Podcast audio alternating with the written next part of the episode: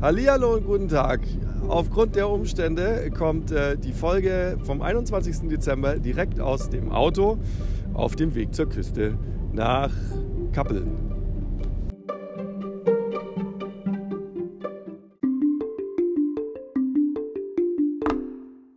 »21. Dezember. Das Christkind sitzt in der Falle. Doch es sieht nicht aus wie ein Hund und auch nicht wie eine Katze. Und es nimmt Soja mit. Bruno könnte sich freuen. Da kriegt er auf einmal so ein komisches Ziepen in seiner Brust.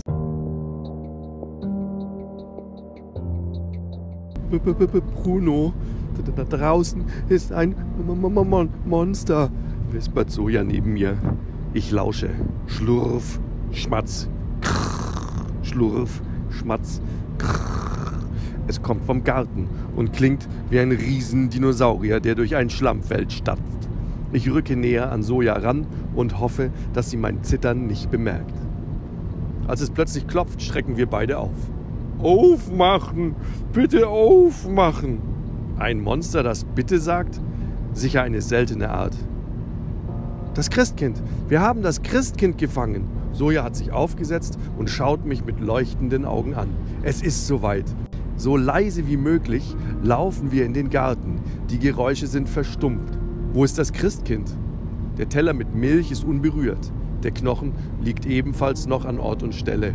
Auch im Netz hängt kein Fang. Auf Pfotenspitzen schleichen wir zu dem großen Loch, das wir gebuddelt haben. Nichts. Kein Christkind weit und breit. Plötzlich bewegt sich etwas in unserer Nähe. Es ist so groß wie ein Mensch und trägt einen Umhang, der früher einmal bunt gewesen sein muss, jetzt aber voller Schlamm hängt. Es sieht alles andere als christlich aus. Ich knurre und will dem Fremdling schon ans Bein, um ihn zu verjagen. Da ruft Soja, Frauchen! Sie läuft auf das schlammige Ding zu. Soja! Das fremde Wesen hebt Soja hoch und krault ihr das Fell. Mein Schatz, hab ich dich wieder. Sojas Frauchen ist früher als erwartet aus Indien zurück. Die nächtliche Störung ist ihr sehr unangenehm, doch ihr Ersatzschlüssel hängt in unserem Flur.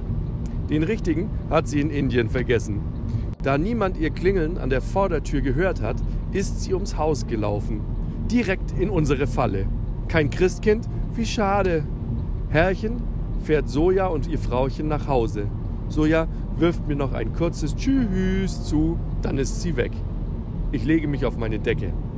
Wie still es auf einmal ist. So still, dass ich nicht schlafen kann.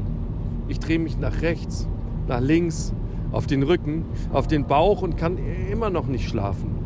Meine Decke riecht nach Soja, doch je mehr ich daran schnüffele, umso mehr verfliegt der Duft. Außerdem fängt mein Herz auf einmal so komisch an zu ziepen. Kriege ich womöglich einen Herzinfarkt? Schlaf jetzt, sage ich zu mir selbst. Ist doch gut, dass die Katze wieder weg ist. Aber ich kann nicht schlafen.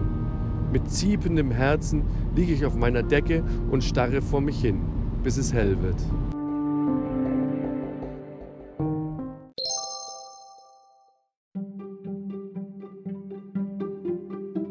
Oh Jemini, jetzt ist es soweit. Soja ist schneller weg als gedacht.